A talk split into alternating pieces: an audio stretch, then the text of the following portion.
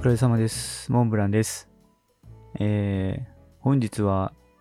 しくじった話をします。あのですね、まあタイトルにも書いたんですけども、今ってあの、格安 SIM が、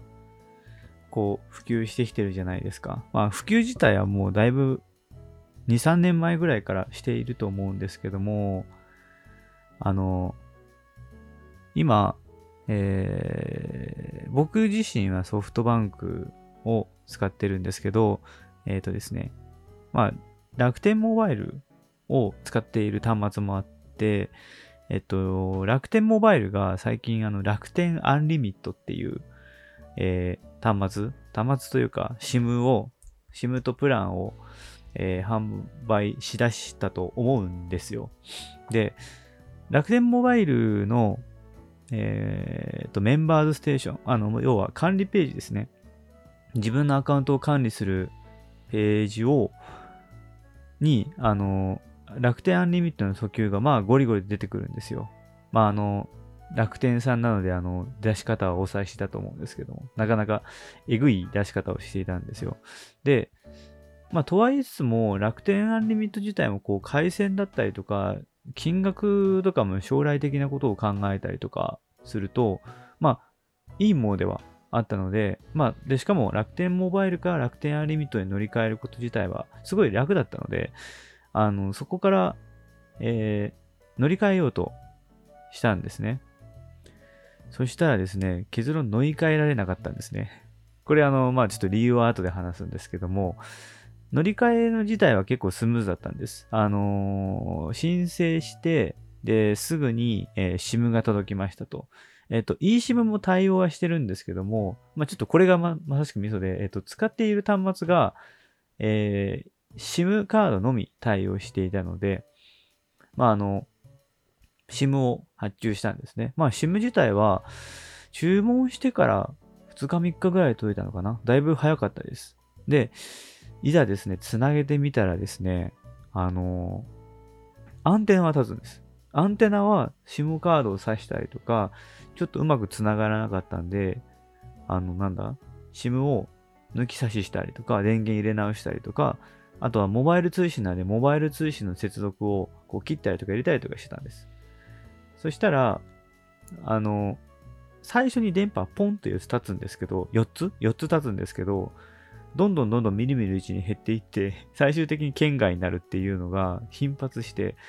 これはどうしたもんかなと思って調べてみたんです。で、ここでまずお話しするのが、機種が iPhone X です。あの iPhone X っていう回で iPhone X なんです。で、えー楽天モバイルと楽天アリミットっていうのは、本来的には iPhone は、えー公式で対応していると言っていないんですね。とはいえ、あの、動作は確認しているっていうのは結構いろんなサイトとか、サイトにもあるのかな？うん、ああったんですよ。で、iPhone X も対応しているのではないかという、まあ iPhone のその10以降のところは、こう SIM の抜き差しとか、まあいわゆる SIM ロック解除がしやすいとか、SIM、あの、なんだっけな、SIM フリーキーになるのか、になるから、使えるのではないかというところで踏んでやってみましたらですね、えーできませんでしたと。びっくりしました。で、あのーなんでだろうと思っていろいろ調べたらですね、えー iPhone X は、えー結論から言うとアンリミットの対象外だったんですよ。えっ、とね、iPhone XS では iPhone X の次の世代の機体だけ対応していて iPhone X 非対応だったんです。で、これなんでかなと思っていろいろ調べてみたら、あのー VOLTE っていう回線、えっ、とね、LTE っていうのが、えっ、とね、なんだっけな、ちょっと調べよう。LTE 調べよう。ね、v、少なくとも VOLTE の VO っていうのはボイスなんですって。えっ、とね、なんだっけ ?LTE、ロングタームエボリューション。えっ、とね、まあ次世代回線ですよね。で、この次世代回線のこの LTE って名称って、どうもイン、あの、ネット？データ通信の話っぽいんですよ。で、それに対して VOLTE っていうのが確かね、 voice long term、 voice of long term なんとかってやつだったかな？えっ、ー、とね、なんだっけな？VOLTE。名称。正式名称を聞きたい。えー、正式名称。ちょっと今調べてみるね。えー、 voice over、voice over LTE、voice over long term evolution。要はその音声も、えーと、LTE に載せるっていうやつだったんですよ。で、えっと、VOLTE に対応している端末っていうのがどうも iPhone XS 以降。で、えっと、iPhone X は LTE にしか対応していなかったっていう。ここがね、いや、わからんだろうと。ちょっとね、抜かりましたね。結構こういうのちゃんとよく調べたりとか、その新しい端末の時に結構前情報で調べるタイプの人だったんですけど、ここは完全にちょっとやらかしましたね。そう。いやー、皆さんも気をつけてください、本当に。で、なんか、裏技もあるらしいんです。えっと、えー、だただね、裏技がね、えっと、やり方が、その iPhone X が VOLTE っていうその設定がないんですよ。だから、えっと、あ楽天アンリミットの設定の中でも VOLTE をオンにするっていう設定があるんですけど、その設定項目がまず iPhone X の出てこないっていうのもあるんですよ。で、これを無理やり出すっていう裏技があったんですけど、なんか、えっ、と、なんかね、いろいろちょちょいといじらないといけない。なんか、昔あの、iPhone でジェイルブレイクってあったじゃないですか。あの、脱獄？なんかね、脱獄に近いようなことを、をちょっとやって、あの、よく、格安 SIM だと、あの、APN、あのプロプロ、プロバイダーネットワークだったかな？を、えっ、と、設定するんですけど、設定したりとかする工程があったりとかするのを、本来アンリミットトはいらないところを無理やりやって、で、しかも、やったや、やったはいいけど、えっ、ー、と、iOS のアップデートで毎回消えるリスクがあるっていう形で、なんかすごいめんどくさそうだなと思ったので、結論やめました。で、ここがね、格安 SIM がまだいいなと思ったのが、えっ、ー、とですね、えー、どこからかな、えー、楽天モバイルから MNP を使って、えー、楽天アンリミットに乗り換えましたと。で、そこから、えー、2日経たずに、2日経たずに ?3 日ぐらいかな ?3 日4日経たずに、えー、別のサービスに MNP に乗り換えたんです。なんかね、あの、M、NNP の切り替えとか、そこら辺のところが、どうもあの、手数料0円でそのまますぐに切り替えれるっぽくって、そこはなんとか事なきを得ました。いやー、ビビりましたね。で、しかもね、あの、県外ずっと、県、ずっと県外だと電池消耗えぐかったりとかね。だから、SIM が動いてない間はちょっとあの、機内モードにしてもらって、あのー、ネットワーク、要は Wi-Fi だけ繋がるように、えっ、ー、と、した感じです。いやー、びっくりしましたね。そう。で、今は、あのー、LINE もにしました。まさかのあの、僕あの母体がソフトバンクでもう一つの機体もソフトバンクだったんですけど、結局ソフトバンクに戻ってくるっていう感じになりました。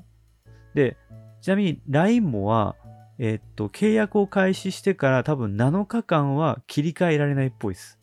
だから楽天アンリミットがまだラッキーだったのが、えー、っと、乗り換えてもすぐまた乗り換えられるっていうのは結構メリットでした。そ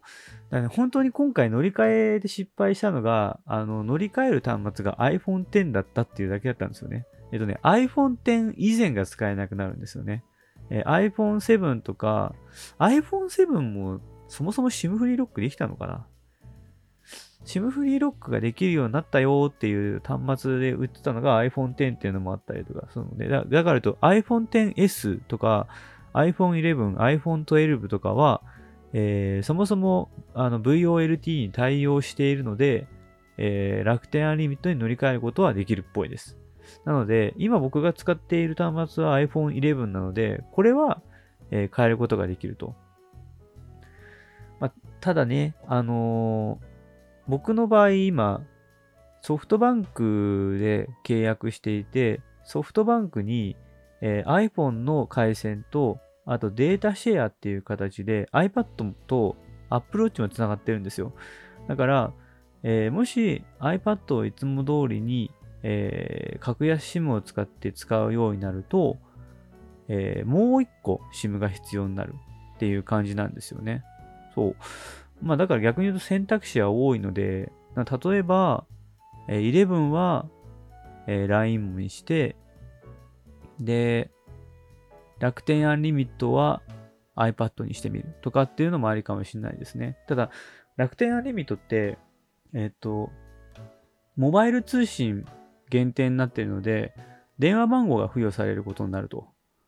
いう感じになるので、まあそこはどう折り合いつけようかなとは思ってます。iPad に電話番号いらないんでね、今の僕の使い方だと。そう。だからまあそこはちょっとうまいこと端末と相談しながらなーっていう感じですね。あとね、Apple Watch の eSIM をね、どうするかというのと、仮にもし eSIM が使えなくなった場合、Apple Watch にどういう弊害があるのかっていうのがちょっと未知数なもので、どうしようかなとは思いつつ、まあちょっと、あのね、えっ、とね、ソフトバンクも今、カップが全部えっと、iPhone と iPad どちらも終わって、ただひたすら今、通信代を払いつつ、つ、まあまあ高いんですよ。あの、ソフトバンクって、カップの料金き、カップの料金が終わった後以降の方がむしろ高くなってしまうので、カップのそのシステムと、あとスマホの2年割とかっていう2年縛りのやつになってくると割引になってるんですよ。その割引は全部解けちゃうので、それでね、高くなるっていうね、今状態で、まあどうやっても今格安 SIM に乗り換えるだけで安くなるので、ちょっとね、そこはやりくりちょっとして、どうこういい仕組みっていうのをこう考えられたらなと思っております。っていう感じでですね、本日はですね、あの本当にあの iPhone X と楽天アンリミットで大失敗した話をしました。あの皆さんもあの本当にお気をつけください。iPhone X ユーザーの人、本当気をつけた方がいいと思います。ちなみに、えっと、VOLTE に対応しているっていうことが条件ってだけで、えっと、今お話した LINE もは、えっと、iPhone X に対応してるんですよ。iPhone X 以前も多分対応してるはずです。なので、結構、あの、格安 SIM とか、その回線の、えー、プランによって、プランとか、あとは、その回線が対応している、SIM が対応しているところが、ひょっとすると結構機種によってバラバラだったりとかするので、特にね、iPhone とか、